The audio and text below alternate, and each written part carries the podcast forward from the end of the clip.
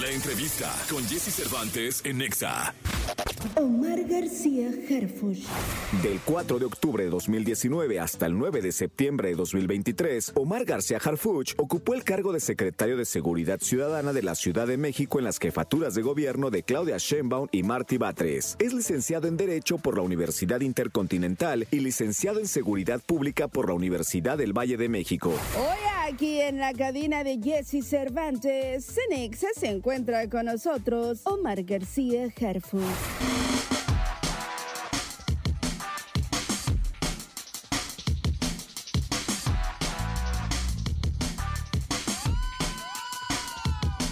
Oye, bueno, aquí estamos. Qué gustazo tener en este programa a Omar García Harfuch.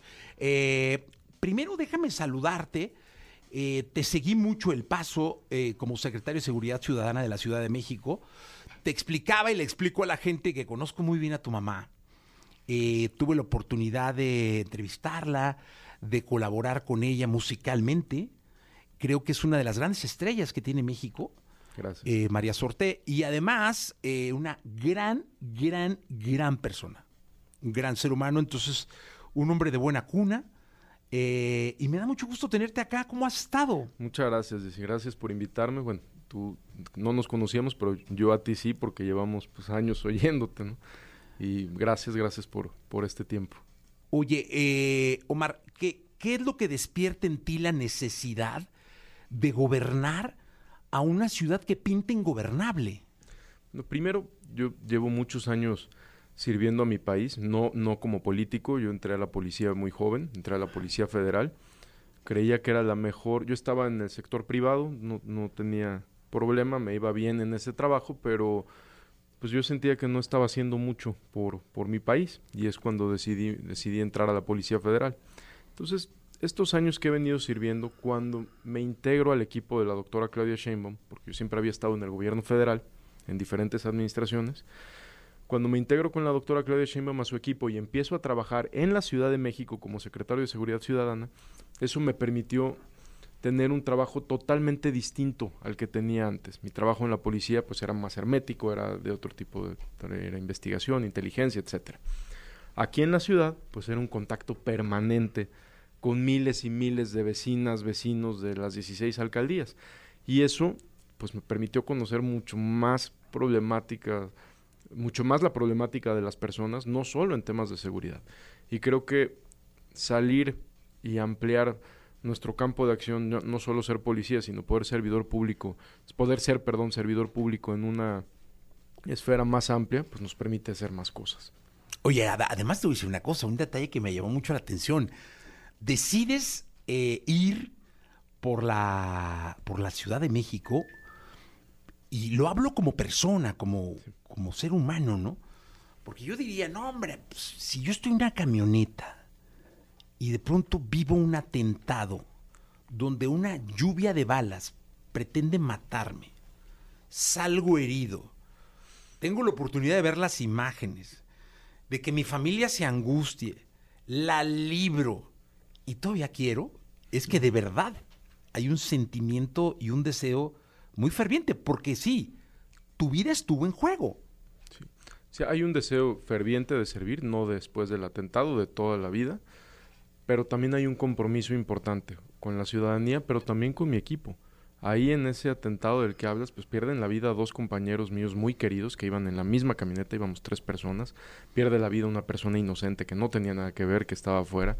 Entonces también pues es un compromiso, y creo que se hubiera visto muy mal y yo no hubiera podido seguir en, en qué trabajo hubiera podido seguir si después de lo que me pasó, de vivir una adversidad así, digo, no, pues ya se puso muy difícil y me voy. Entonces, el compromiso que tengo es absoluto con la ciudadanía, pero también con mi equipo, que pues ahí con las familias de, mi- de mis compañeros, hay una familia que tengo muy, muy presente, que los veo muy seguido, eh, otros no viven aquí. Entonces, pues creo que no hay de otra más que seguir adelante y servir mejor, ¿no? También corregir las cosas que, que hay que corregir y, y dar continuidad a lo que, a lo que esté funcionando. Oye, y cuéntame algo, eh, Omar. Es un hecho que en la Ciudad de México hay temas que nos preocupan, Sí. muchísimos, como ciudadanos. Eh, otros que nos ocupan, y uno de ellos es la seguridad. tú vienes de servirnos, y perdón que diga, pero sí, como ciudadanos, Sí. En el tema de la seguridad. Eh, desde un punto de vista en donde puedas encabezar el proyecto que norme la ciudad, ¿qué planes hay para que nos, nos podamos sentir un poco más tranquilos? Sí. Primero, yo sí creo que lo que necesita cualquier estado de la República, cualquier entidad federativa, lo primero que necesita es una estrategia clara y saber a dónde vamos.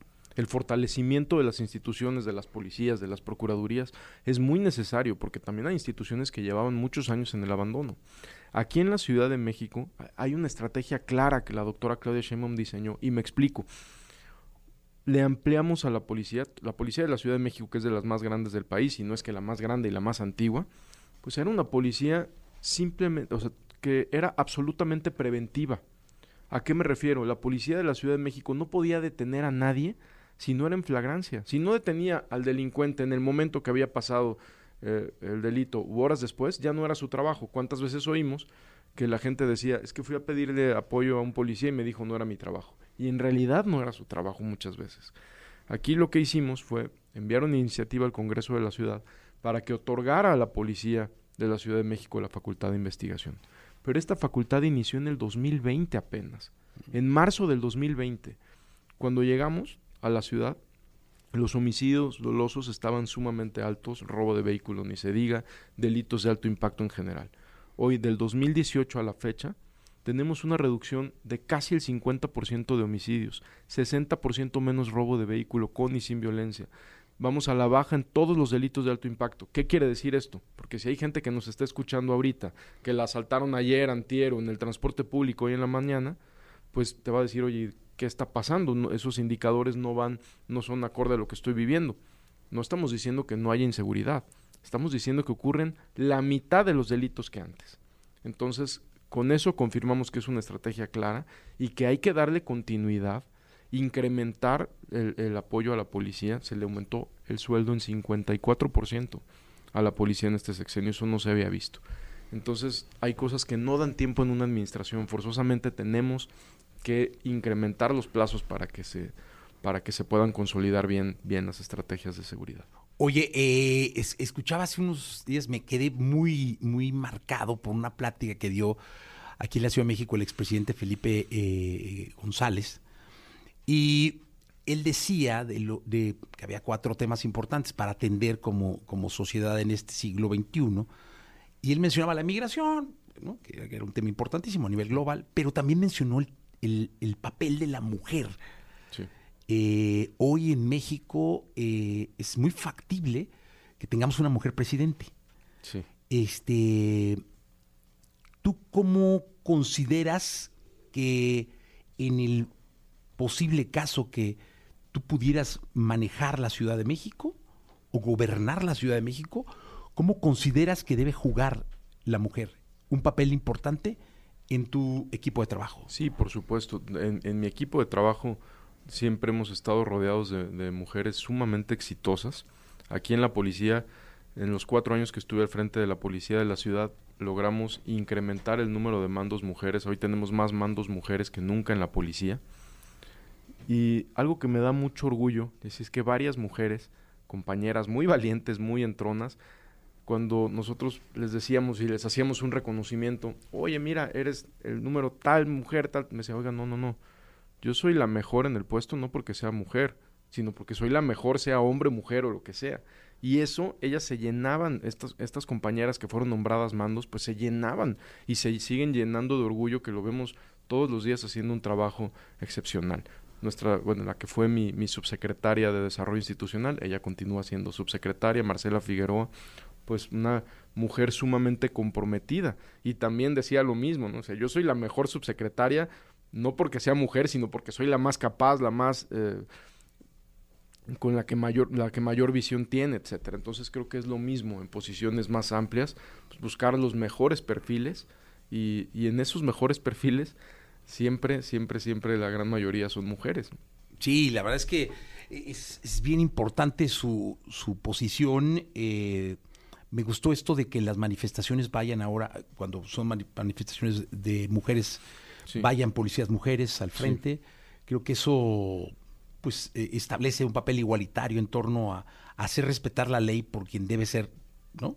O sea, Sí. sin que hubiera una agresión o un pretexto de que no, ¿no? Ahí están las policías mujeres atendiendo un problema que está puesto en, una situación de calle, digamos, ¿no? Por supuesto, y sobre todo con una sensibilidad mucho mayor. Ellas fueron, yo lo, lo, lo saqué en comunicados, en tweets, en diferentes cosas varias veces, de cómo después de esas marchas que eran muy duras para mis compañeras, muy, muy duras, pues cómo ellas con una sensibilidad, una paciencia y un temple enorme, admirable para cualquier ser humano, seas hombre o mujer, pues cómo siempre contuvieron, no hubo represión, no hubo violaciones a los derechos humanos.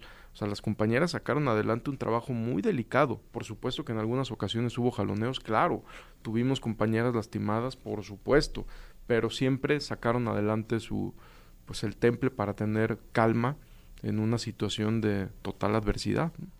Oye, Omar, eh, hoy en día, eh, pues prácticamente la comunicación la norman los algoritmos. Eh, mucho de lo que percibimos, de lo que leemos, de donde nos informamos, viene marcado por esto llamado algoritmo, que marcan preferencias, gustos, que marcan destacados, que marcan líneas importantísimas de comunicación, eh, de respuestas, de preguntas. ¿Cómo, cómo es tu relación con, con el algoritmo, con, con el entorno digital que hoy norma decididamente la comunicación en la política, en el entretenimiento, en la salud y demás?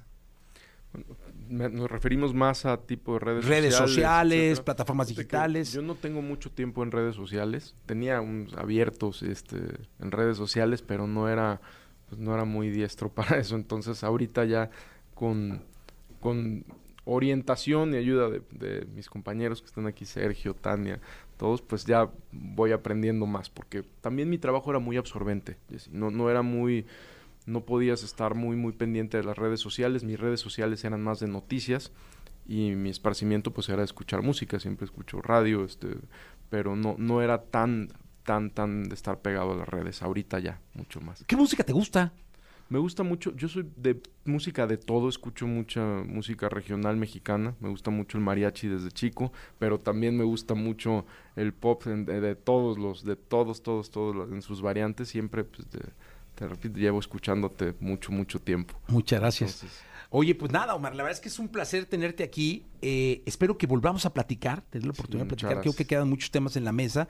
Y, y más que la gente nos va a retroalimentar tanto en redes sociales como en, en- aquí en vivo, en la radio, en los mensajes y todo. Te viene una responsabilidad muy grande desde la campaña hasta lo que pueda ser el que gobiernes la Ciudad de México.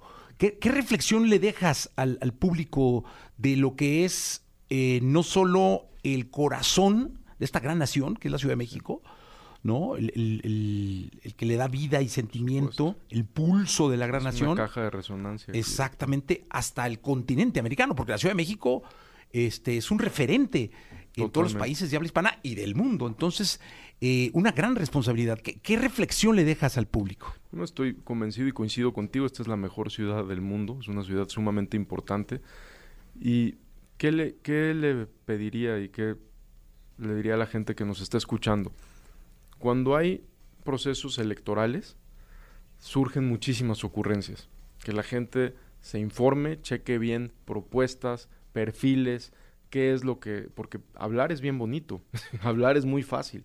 Hablar es muy fácil, tenemos que fijarnos en qué tipo de servidores públicos queremos, con qué compromisos eh, se van a enfrentar estos servidores públicos y con qué compromiso ellos van a asumir la responsabilidad que tengan, que, eh, que tengan eh, bajo, su, bajo su mando. Pues te deseo mucha suerte Muchas gracias. y mucho trabajo, que ese es un buen deseo Sí, también. Sí, sí, por supuesto. ¿Eh? Que estés muy bien, Omar. Muchas Siempre Omar García. Harfuch. Eh, la verdad es que me va a dar mucho gusto que regreses. Gracias. Gracias. Faltan cuatro minutos para que sean las 10 de la mañana. Voy a un corte.